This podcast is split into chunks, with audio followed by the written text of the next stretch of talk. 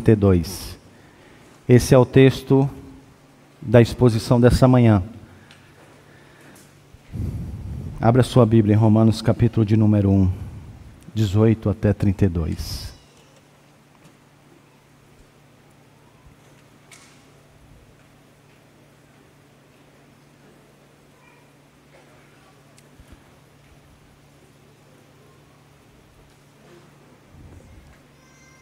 Vamos orar. Ó Senhor, fala ao teu povo nesse momento. Precisamos da ação do teu Santo Espírito para conduzir a nossa mente, as nossas palavras e nos dar o entendimento do Evangelho. Desvenda os nossos olhos, Senhor, para vermos a revelação que o Evangelho traz e com ela a libertação. Em nome de Jesus. Amém. Romanos 1, 18. Eu, vou, eu lerei na versão NVI. Portanto, a ira de Deus é revelada dos céus contra toda a impiedade e injustiça dos homens, que suprimem a verdade pela injustiça. Pois o que de Deus se pode conhecer é manifesto entre eles, porque Deus lhes manifestou. Pois desde a criação do mundo, os atributos invisíveis de Deus, seu eterno poder e sua natureza divina, têm sido vistos claramente, sendo compreendidos por meio das coisas criadas de forma que tais homens são indesculpáveis.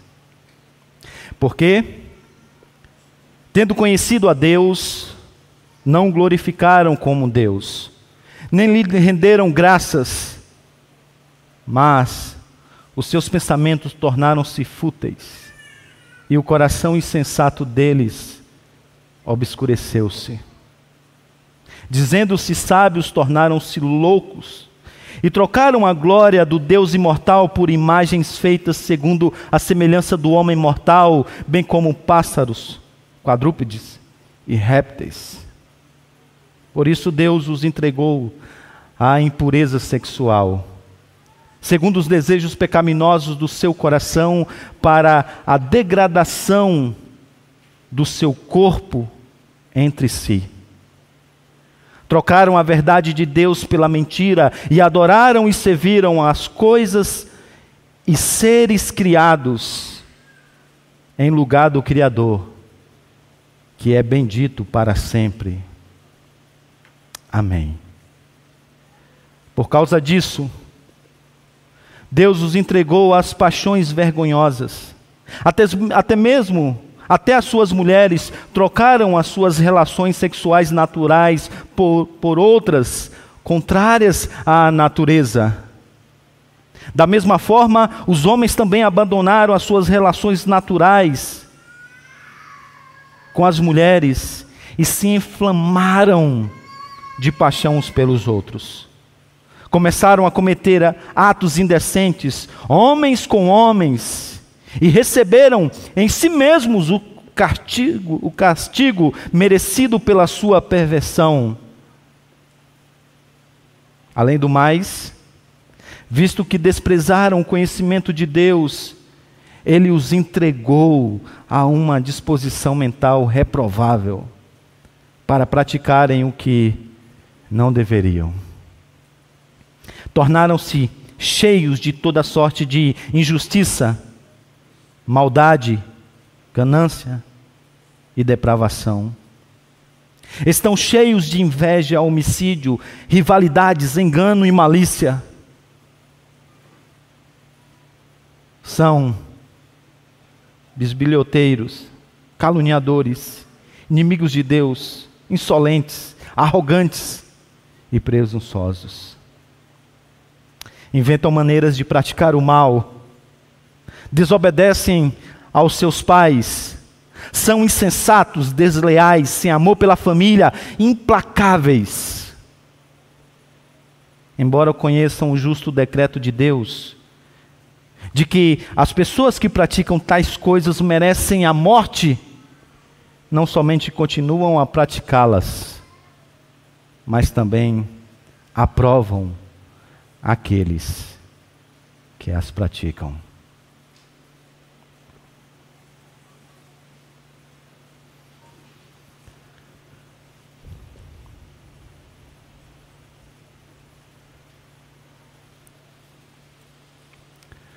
Pessoal do direito não pode responder essa questão. E quem está sentado do lado não pode consultar os, os universitários nesse momento. Você sabe qual é a diferença entre um homicídio doloso e um culposo? Às vezes, quando nós estamos na frente da televisão vendo uma reportagem, e de repente a repórter diz: e o indivíduo ser, será indiciado por homicídio doloso, ou, em outra, por homicídio culposo. Sempre dá um, um nó na nossa cabeça, uma confusão. Afinal, o que essas palavras, essas palavras significam? A resposta a essa pergunta passa pelas circunstâncias ou as intenções que ocorre um assassinato. Enquanto o homicídio culposo não há intenção de matar ou de se sujeitar ao risco de matar, no homicídio doloso há uma coisa ou ambas. Por exemplo, eu estou vindo à igreja no domingo pela manhã.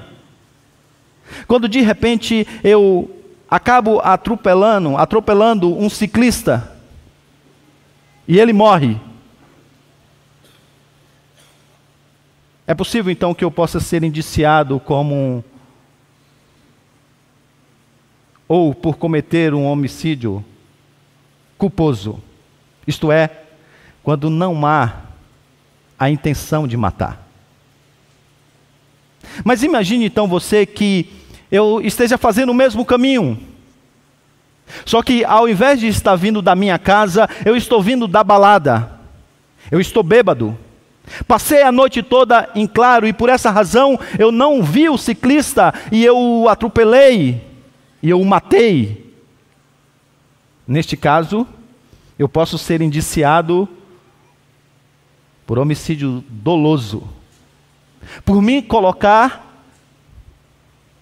na possibilidade, na condição de matar alguém dirigindo dessa maneira. Ou imagine ainda que eu esteja também vindo à igreja. Eu não estou bêbado, não passei a noite claro em uma balada. Mas pouco tempo antes, em uma encruzilhada, eu quase fechei o ciclista sem querer. E ele me mostrou o dedo do meio. Então, tomado por uma ira, perdendo o controle de mim mesmo, na verdade, voltando-se para mim mesmo, eu o persigo, eu o atropelo e eu o mato. Eu poderia ser indiciado por homicídio doloso, porque havia uma intenção e eu me coloquei debaixo de um risco de matá-lo. Acabamos de ler um texto onde Deus é descrito como estando irado com toda a humanidade. Acabamos de ver, acabamos de ver uma descrição da sua justiça ao punir o ser humano por causa do seu pecado. E isso é apenas um reflexo de toda a ira, na verdade, que está acumulada ao longo desses anos e que será liberada quando as barreiras da misericórdia e da graça do comum do Senhor se romperem na volta de Cristo. E quando você olha para essa cena presente e futura, da punição de Deus para com o pecador, para com o pecado da humanidade, Pode passar pela sua cabeça. Será que Deus não está irado à toa? Será que é para tanto?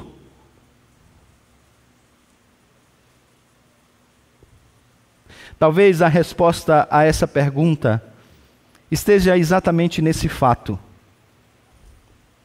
Aquilo que a humanidade faz contra Deus, contra si mesma e contra o seu semelhante, é uma ação culposa ou dolosa? Vamos ver o que Romanos diz. Mas antes de adentrarmos no texto, permita-me apenas mostrar para vocês, em um primeiro momento, o contexto desse texto. O apóstolo Paulo acabou de iniciar agora uma nova sessão que vai do capítulo de número 1, versículo 18, até o capítulo de número 3, versículo de número 20. E o seu objetivo nessa grande sessão é exatamente mostrar que não há um justo, nenhum sequer. E ele começa então falando da sociedade gentílica, mostrando que eles são indesculpáveis. Porque, mesmo não tendo acesso à revelação, nesse caso, o Antigo Testamento, eles tiveram acesso à revelação geral, à sua própria consciência e ao senso da divindade que existe neles. Então ele conclui que eles são indesculpáveis. Do capítulo de número 2, versículo 1, até o capítulo de número 3, versículo de número 8, ele vai se voltar então para os judeus, a fim de mostrar a mesma coisa. Então aqui nós estamos diante da realidade de que Deus está irado com a sociedade gentílica. E o texto então é dividido em quatro partes. A primeira delas é uma espécie de introdução que pode ser encontrada no versículo de número 18. E aqui então, Deus está irado com a sociedade gentílica. A segunda parte é então a razão dessa ira de Deus contra a sociedade gentílica. E você pode encontrar e ver isso nos versos de número 19 até 23. Depois, dos versículos de número 24 até 31, é nos apresentado os resultados da ira de Deus contra a sociedade gentílica. E aqui então nós vamos ter uma tríplice referência à palavra entregou. Deus os entregou, Deus os entregou, Deus os entregou. Culminando na sua conclusão, que não apenas recapitula a introdução e todo o desenvolvimento, mas mostra o quão vil tem sido esse pecado. Versículo de número 32. Então vamos à exposição do texto. Começando então pela introdução, que eu apenas vou ler. O versículo de número 18 diz: Portanto, isto é, uma sequência do que foi dito antes, portanto, a ira de Deus é revelada dos céus contra toda a impiedade e injustiça dos homens que suprimem a verdade pela injustiça. E agora o apóstolo Paulo então vai tentar fundamentar essa ideia. E o versículo de número 19, então, ele explica por que podemos afirmar que os homens detêm a verdade pela injustiça. E Paulo então passa a afirmar que Deus se revelou de maneira que aquilo que é possível conhecê-lo está manifesto entre eles por meio da sua revelação geral, que é a criação. De tal maneira que, mesmo sem ter acesso à revelação especial, que é a Escritura, é possível perceber quem é Deus, a ponto de dar-lhe glória e render-lhe graças. A grande verdade apresentada pelo apóstolo Paulo é que não importa onde qualquer pessoa esteja nesse mundo, Deus sempre está falando com ela, por meio da sua consciência, do senso da divindade que existe nele, e por meio da revelação que está à sua volta.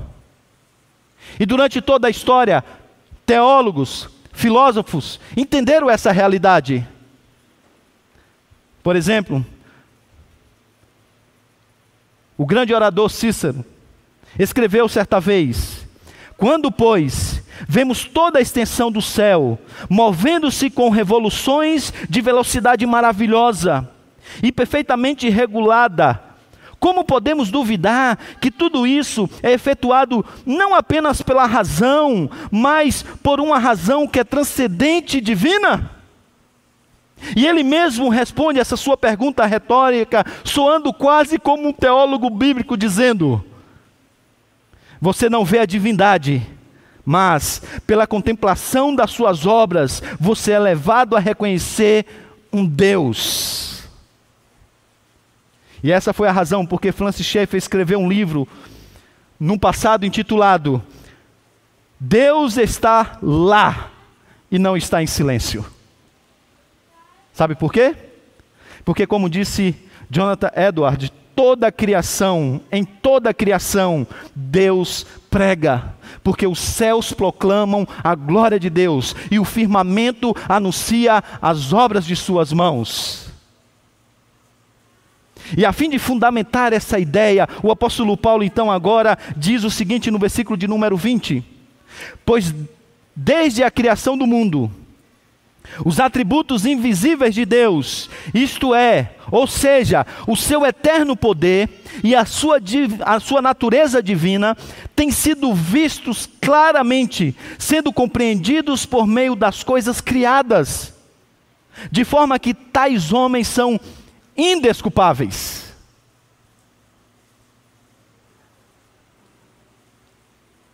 Sabe, meus irmãos, o ateísmo revestido de agnosticismo, que é filho temporão, nascido lá no final do iluminismo europeu,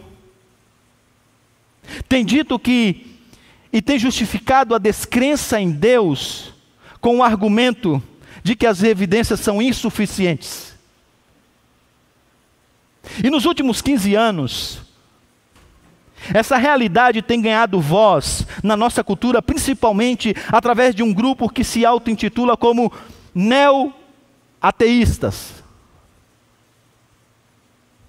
Um novo ateísmo, que tem a sua voz no grande profeta Richard Dawkins.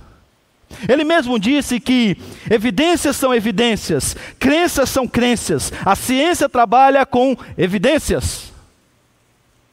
E a alegação é que eles não creem no cristianismo, eles não creem no Deus do teísmo, porque não há evidências suficientes. E aí a pseudológica do argumento é exatamente esta: a inexistência de evidência para a existência de Deus é evidência contra a sua existência, sendo este o caso, Deus não existe ou provavelmente não exista. Jogando a batata quente no nosso colo, é como se eles dissessem assim: você pode provar logicamente a existência de Deus?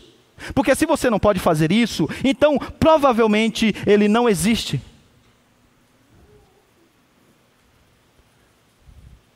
Apologetas teístas têm rebatido essa pseudológica. E nós poderíamos aqui agora trilhar o caminho para provar a existência de Deus. Eu poderia, por exemplo, agora gastar um tempo usando os argumentos que a Nancy Pissen ela coloca no seu livro Em Busca pela Verdade. Poderíamos aqui discorrer diante do fato de que nós somos criados à imagem de Deus.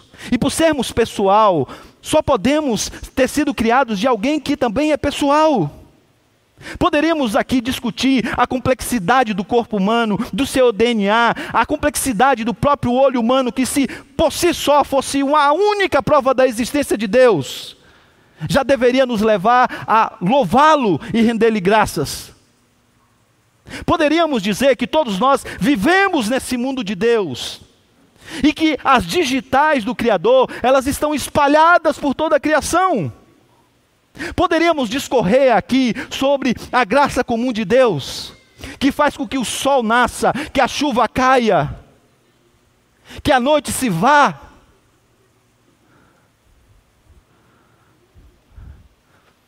Mas podemos ir mais rápido, podemos ir no ritmo de Paulo, porque Paulo rapidamente chega no X da questão. E o X da questão não é a falta de evidência, mas a distorção das evidências. Esse é o X da questão. O problema dos homens é que eles desprezam o conhecimento de Deus, e eles fazem isso porque eles odeiam a Deus. Não é, meus irmãos, uma questão intelectual, é moral, não é uma questão científica, é religiosa. Essa é a grande realidade. O X da questão, diz Paulo, é que os homens suprimem a verdade pela injustiça. O grande jagão da filosofia, ou melhor, da psicologia popular dos nossos dias é: você está em negação. Normalmente é usado para descrever Alguém que sabe a realidade, mas que a nega. E o apóstolo Paulo mostra que isso é uma verdade quando ele usa a palavra suprimir, que poderia ser traduzida como impedir, sufocar, aprisionar, colocar sob detenção, obscurecer, reprimir. Você não consegue fazer isso com algo que não seja real.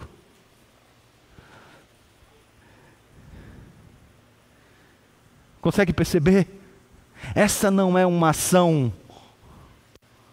dolosa, ela é culposa, ela é intencional.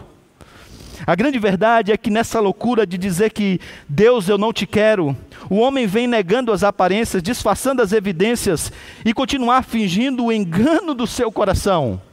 Parece uma música que existe por aí.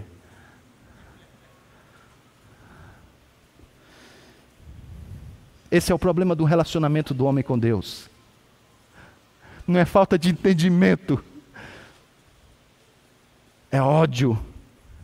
Não é falta de compreensão, não é uma atitude culposa, não, é dolosa, intencional, com o mais íntimo do seu ser.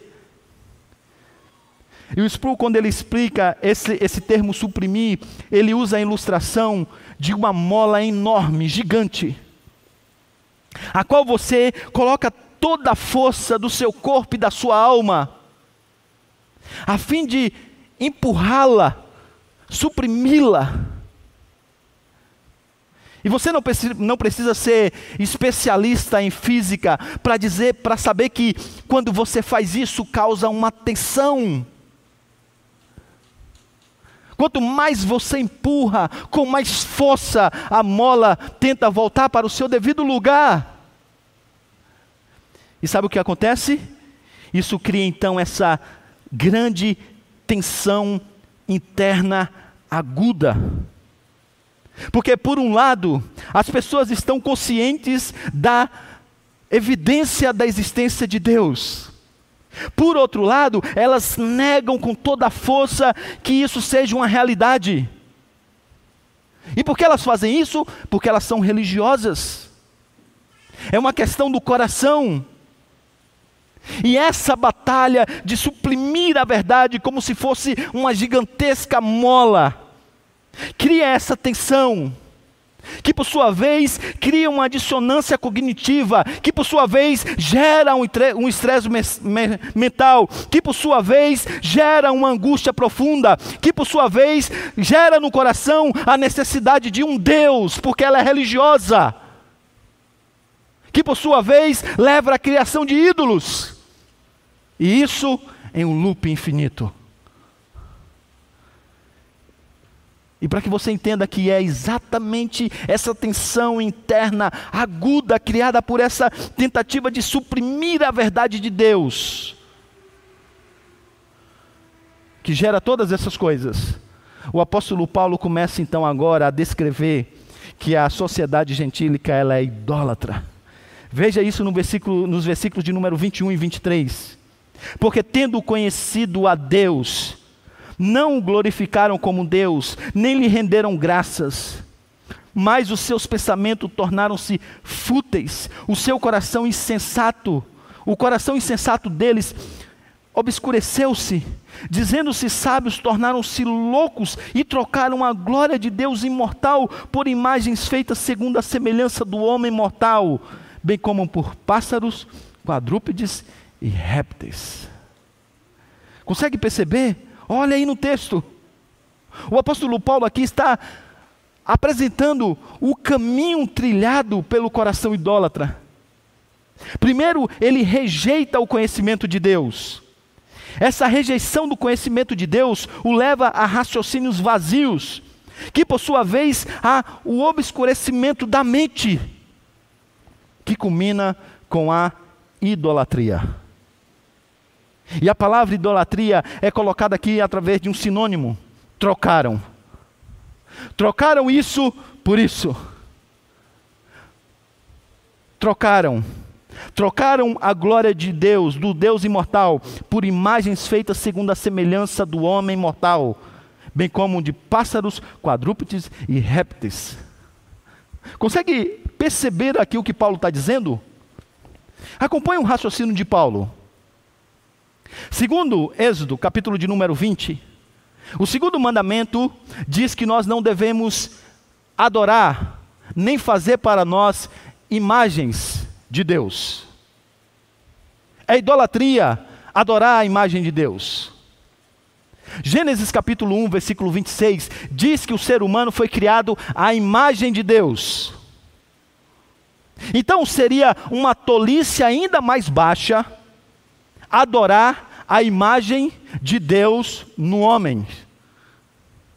Agora, imagine uma tolice ainda maior. É quando alguém adora a imagem da imagem da imagem de Deus. Então o apóstolo Paulo está aqui aprofundando o nível de idolatria. O que eles estão adorando, note isso novamente no texto. Trocaram a glória de Deus imortal por imagens feitas segundo a imagem, segundo a semelhança do homem mortal. É a imagem da imagem da imagem. Olha que loucura! E você pode dizer assim: não, mas aí é demais mesmo, né? Não, não ainda não é demais.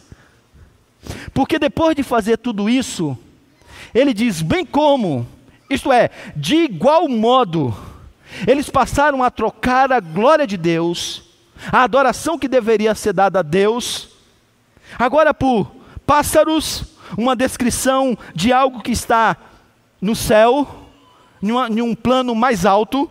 Depois ele diz quadrúpedes, que diz algo que está mais próximo da terra. E finalmente, os animais que rastejam pela terra. Então, não é apenas a idolatria de adorar a imagem de Deus.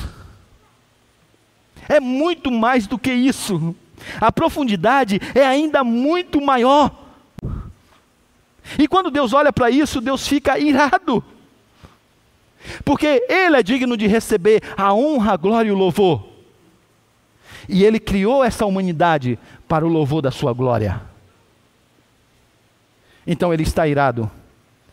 E qual é o resultado dessa ira? A sua justiça sendo aplicada. E aí nós chegamos então agora à segunda parte do texto, que nos apresenta os resultados da ira de Deus contra essa sociedade. E como eu disse, essa parte então ela é descrita pela tríplice repetição: Deus os entregou. Veja o versículo de número 24. Por isso Deus os entregou à impureza sexual, segundo os desejos pecaminosos do seu coração, para a degradação do seu corpo entre si. Trocaram a verdade de Deus pela mentira, adorando e servindo as coisas e seres criados, a coisas e seres criados em lugar do Criador, que é bendito para sempre. Amém. Essa expressão entregar, ela era muito usada na época de Paulo para descrever, principalmente na cultura grego-romana, para descrever uma ação judicial. Uma punição judicial por um crime cometido. Agora, o que não é claro na mente daquela época, como não é na nossa mente, é que a ação punidora de Deus venha através de entregar o homem e de dar ao homem aquilo que ele mais quer. Se você fosse orar por um país que está perseguindo a igreja de Cristo, eu tenho certeza que você faria uma oração imprecatória dizendo: Senhor, manda fogo do céu, Senhor. Manda uma daquelas chuvas para destruir tudo. Senhor, faz com que um raio caia na cabeça dessas pessoas. Quebra os dentes deles todos, Senhor. Não passa pela nossa cabeça que a pior coisa que Deus possa fazer com uma pessoa, com uma sociedade, é entregar ela a ela mesma. Agostinho costumava dizer que o castigo do pecado é o pecado. Aspectos filosóficos aqui profundos para entender isso. Porque você imagina que o homem foi criado por Deus para a glória de Deus de maneira que o seu coração sempre está inquieto quando você não se encontra com Ele e com os seus propósitos. Agora, viver a sua vida exatamente distante dessas realidades é a pior coisa possível. Imagina insatisfação sobre insatisfação, descontentamento sobre descontentamento, tristeza sobre tristeza, angústia sobre angústia. Ah, é demais. Mas não é isso que acontece quando você se entrega à idolatria. É uma busca desenfreada por algo que você nunca tem. Eu pergunto a você: você acha que isso é vida? Você acha que isso é satisfação? Não é à toa que quem se entrega à idolatria normalmente vai desfiando, definhando dia após dia. E é exatamente isso que o Senhor está fazendo. É isso que você quer? Então toma. É uma mente obscura? Tudo bem, mais escuridão. E aí agora, a coisa parece continuar caminhando ladeira abaixo, para mais longe de Deus. E agora no versículo de número 26 e 27, ele diz que Deus os entregou às paixões desonrosas. Olha só, por causa disso Deus os entregou a paixões vergonhosas. Até as suas mulheres trocaram suas relações sexuais naturais por outras, contrárias à natureza. E aí depois ele diz assim: assim também como, como as mulheres os homens abandonaram as relações naturais com as, com as mulheres e, mais do que isso, eles se inflamaram. Aqui a questão é mais forte ainda, pelo desejo uns pelos outros. E o ponto do apóstolo Paulo é que eles trocaram Deus e, consequentemente, todo o projeto criacional de Deus por outros deuses que apresentam uma paródia desse projeto criacional. E agora eles estão se alimentando dessas coisas. E qual é o ponto do apóstolo Paulo ao citar, sobretudo, o pecado da homossexualidade? O ponto do apóstolo Paulo é exatamente esse, irmãos. Quando você olha para a natureza, você percebe que a revelação de Deus nela é óbvia.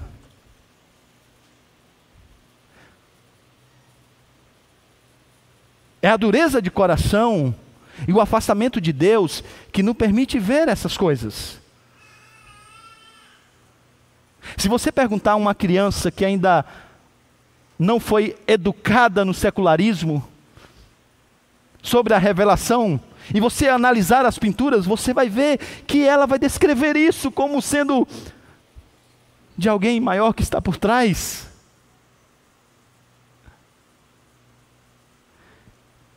Mas o apóstolo Paulo diz: eles não conseguem perceber, mesmo sendo óbvio.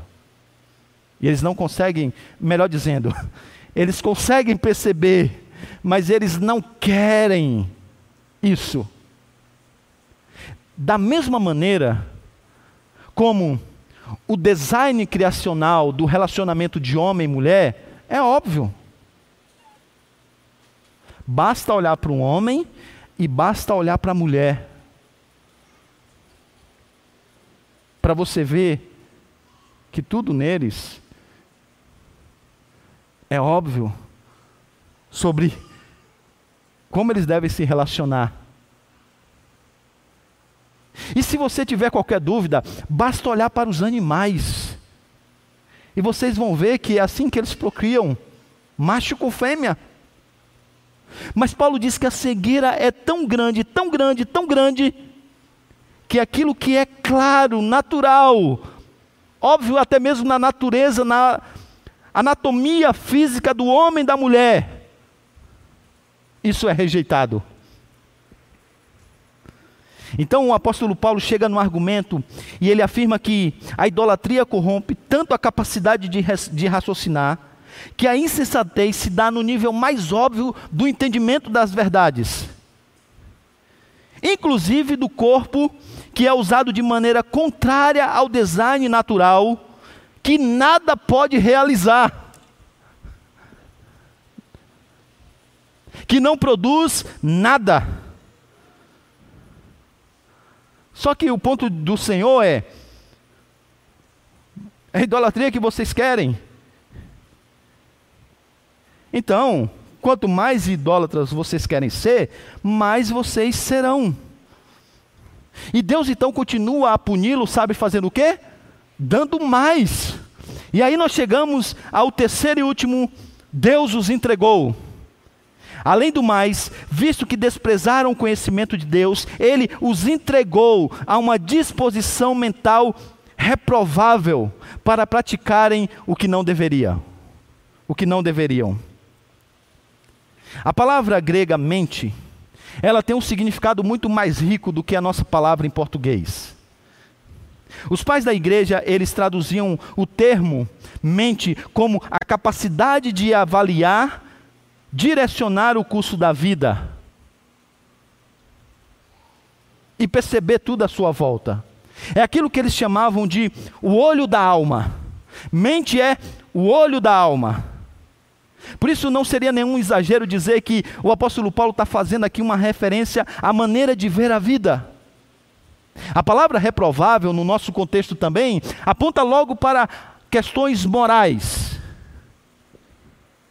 Mas na verdade, esse termo na língua grega aponta e é uma referência a, por exemplo, dinheiro falso. Então, uma disposição mental reprovável é uma falsa visão da vida. Então, Deus pune essa sociedade, dando a eles ainda mais visão falsa da vida. Isto é, dando ainda mais a eles a capacidade de produzir no seu coração ídolos. Então, quanto mais ídolos ele fabrica no seu coração, mais aumenta a produção desses ídolos. E quanto mais essa produção em larga escala aumenta, mais obscurecido é a mente. Isso é terrível, irmãos. E como vocês sabem que visão de mundo tem implicações no comportamento, o apóstolo Paulo, agora dos versos de número 29 a 31, se volta exatamente para isso. E ele diz assim: tornaram-se cheios de toda sorte de injustiça, maldade, ganância e depravação. Estão cheios de inveja, homicídio, rivalidade, engano e malícia. São, é, eles são bisbilhoteiros, caluniadores, inimigos de Deus, insolentes, arrogantes, presunçosos. Inventam maneiras de praticar o mal, desobedecem aos seus pais, são insensatos, desleais, sem amor pela família, implacáveis. E aí a palavra que usada por Paulo para cheio é aquela mesma palavra usada em Efésios capítulo de número 5, versículo 18. Lá no contexto, a ideia é que você tem que ser cheio do Espírito Santo. O que significa que você deve estar não apenas pleno do Espírito Santo, mas no contexto, ser controlado por ele. Esse uso do apóstolo Paulo aqui caminha na mesma direção. Ele está dizendo que então a sociedade não está apenas cheia dessas coisas. Mais do que isso, ela é, na verdade, controlada por todas essas coisas. E o apóstolo Paulo então cita uma lista de 21 elementos, os quais são divididos em grupos.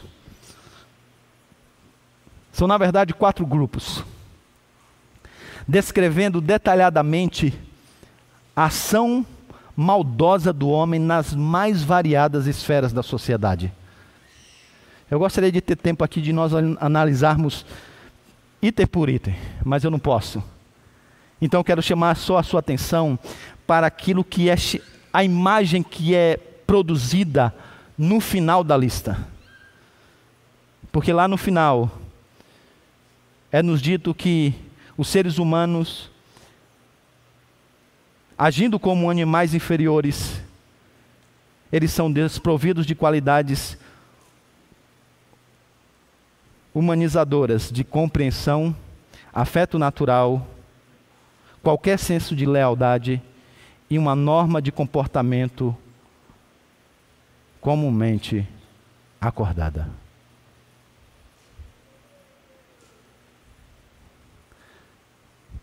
Percebeu o que Paulo está dizendo?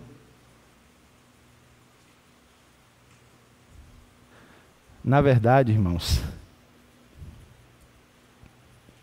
Paulo está dizendo que a idolatria ela não leva apenas a um comportamento antinatural, como por, pode ser visto, por exemplo, no homossexualismo. Isso já é terrível, mas isso ainda não é tudo. O que ele está dizendo aqui é que, ao desprezar o conhecimento de Deus, o homem é levado a uma disposição mental reprovável ao ponto de, dele, que é a imagem e semelhança de Deus, venha a viver e se comportar como se fosse um animal irracional em toda a sua vida. Em toda a sua vida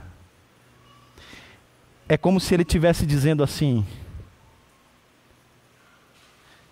que a idolatria ela nega a plenitude do homem. O que é o homem? E o que ele deve fazer? Ele deixa de ser e deixa de fazer por causa da idolatria. E aí agora o apóstolo Paulo chega na conclusão e diz que então a sociedade gentílica ela é culpada diante de Deus. Não apenas porque a ação é dolosa, mas porque embora conheçam o justo decreto de Deus, isto é, de que as pessoas que praticam tais coisas merecem a morte, não somente continuam a praticá-las, mas também aprovam aqueles que as praticam. As pessoas que estão envolvidas nessas práticas, elas estão com índices de aprovação lá no alto. Porque as pessoas à sua volta não apenas praticam essas coisas, como elas também aprovam a todos, incentivam a todos a mesma prática. Agora percebeu o agravante? Esse é o agravante. Mesmo estando cientes de que todas essas coisas são dignas de morte. E aqui é uma referência à morte espiritual. Senhoras e senhores, não existirão inocentes no inferno. Deus é justo com a sua ira para com toda a injustiça. E o homem, quando se volta para contra Deus, ele faz isso de maneira deliberada. Deliberada deliberada. Deus está irado à toa? Não. A sua justiça é justa. Sabe por quê? Porque a ação humana é dolosa, isto é, ela tem assumido o risco da condenação ao produzir uma inimizade através da rejeição intencional do conhecimento de Deus. Agora pense comigo aqui, preste atenção, olhe para mim, por favor. Se Deus está nesse nível de indignação com aqueles que têm acesso à revelação geral de Deus e não dá a Ele a glória devida, imagina como deve estar o Senhor com aqueles que, não, que têm acesso não apenas a essa, essa revelação geral, mas que tem acesso à revelação especial que é a Escritura, e que tem mais luz. Mas isso aí é cena para os próximos capítulos, quando Paulo vai se voltar para os judeus. Mas tem uma coisa aqui para nós.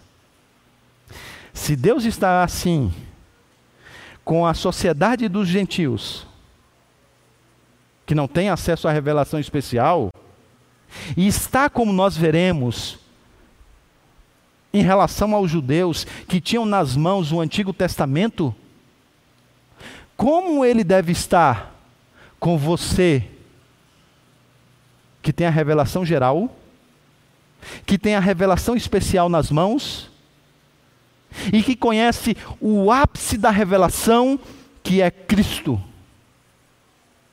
Mas mesmo assim, deliberadamente, sem inocência, tá?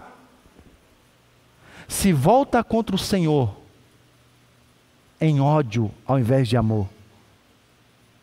E produz no seu coração ídolos e mais ídolos, que geram esse comportamento que você vem alimentando ao longo desses anos. Como que você acha que Deus está com você? Agora você entende, né? Agora você entende porque Paulo disse que a justiça de Deus revelada no Evangelho é uma boa nova. Porque ela não diz apenas disso aqui. Deus é justo e pune o pecado. Mas porque ela apresenta uma dádiva que é Jesus. Sabe, irmãos? É por causa de Cristo que você não foi consumido pela ira de Deus. É por causa de Cristo que você não foi partido no meio, que um raio ainda não caiu na sua cabeça, que o seu coração não parou de bater. É por causa de Cristo. Porque o que você tem feito merece muito mais do que isso aqui, ó. Agora você deve imaginar o que Cristo recebeu na cruz da ira de Deus, pelo pecado de todos, daqueles que tinham acesso à revelação geral especial e que conheceram a sua pessoa. E que hoje creem porque são eleitos.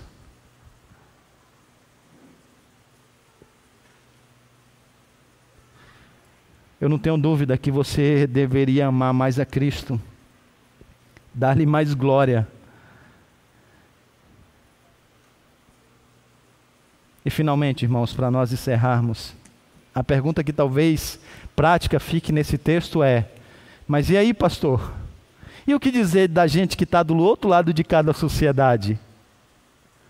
Porque a gente olha para isso aqui e diz, então, né, pastor, essa sociedade sem Cristo, né? Que coisa terrível.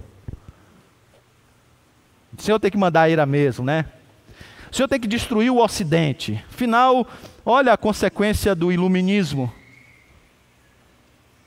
Olha a degradação moral causada pela ideia de que o homem é a medida de todas as coisas e do abandono de Deus. Olha onde chegamos diante daquela frase de Nietzsche de que Deus está morto.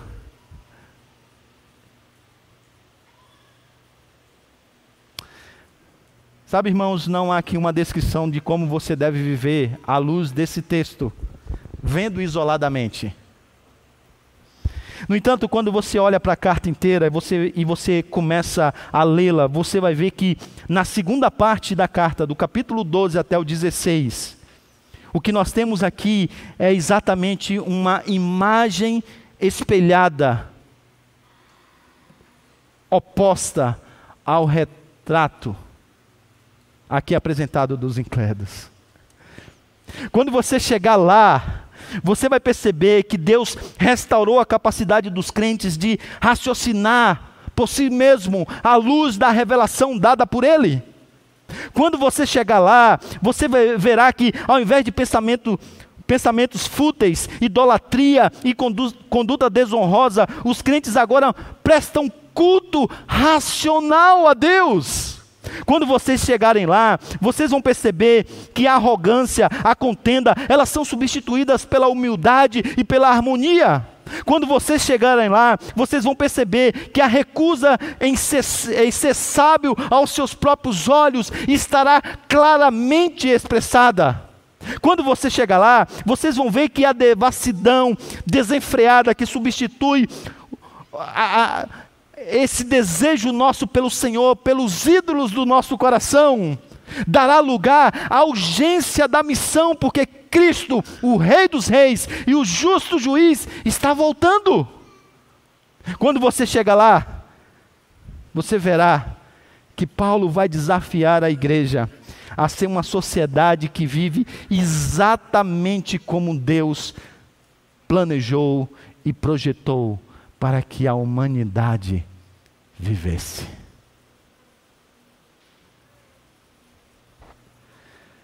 Nessa série nós vamos demorar bastante para chegar lá. Então eu quero te fazer um desafio. Deus está vendo, viu? Então é para cumprir. Essa semana você vai ler Romanos capítulo 12 até o 16. Mas não vai ler assim, no ritmo baiano não, tá? Vai ler com calma. Se tiver que ler mais de uma vez o capítulo do dia, leia. Mas essa semana, leia Romanos de 12 a 16. E confronte a imagem apresentada ali para o novo homem Cristo com a imagem que você está vendo na sua vida dia após dia. E veja se você se parece mais com essa sociedade de Romanos 1, 18 a 32, ou com a nova sociedade que o Senhor está estabelecendo. O arrependimento, a convicção de pecado e a oração por mudança de vida é por conta da casa. Mas deixe-me dizer uma última coisa. Se tem uma coisa que você deveria sair daqui nessa manhã, é sabendo que tem uma coisa que a gente precisa fazer todos os dias: louvar a Deus. Quando você chegar lá em Romanos capítulo 15, versículo 6, você vai ouvir Paulo dizendo: Para que com um só coração, uma só voz, glorifiquem a Deus e Pai do nosso Senhor Jesus Cristo. Se essa sociedade não louva a Deus, não lhe rende glórias, o que a gente tem que fazer é exatamente o oposto louvar a Deus e render-lhe glória. Então vamos ficar de pé. E eu quero que você faça isso com toda a força que há na sua alma, na sua vida, com todo ar que há nos seus pulmões, porque a voz da criação de fato deve se erguer para dar louvor somente a Deus. Sabe quando eu saio daqui para ir visitar minha sogra em Minas Gerais? Às vezes eu vou louvando a Deus daqui até lá, vendo a diferença dos verdes da vegetação, a beleza que há entre os, os contrastes. Porque é impossível você olhar para Deus como apresentado na criação e não louvá-lo. Como é impossível você ter contato com essa escritura e não louvá-lo. Como é impossível você olhar pelas verdades do Evangelho para a pessoa e a beleza de Cristo e não louvá-lo. Louve, louve, louve, louve, louve. Vamos fazer isso agora.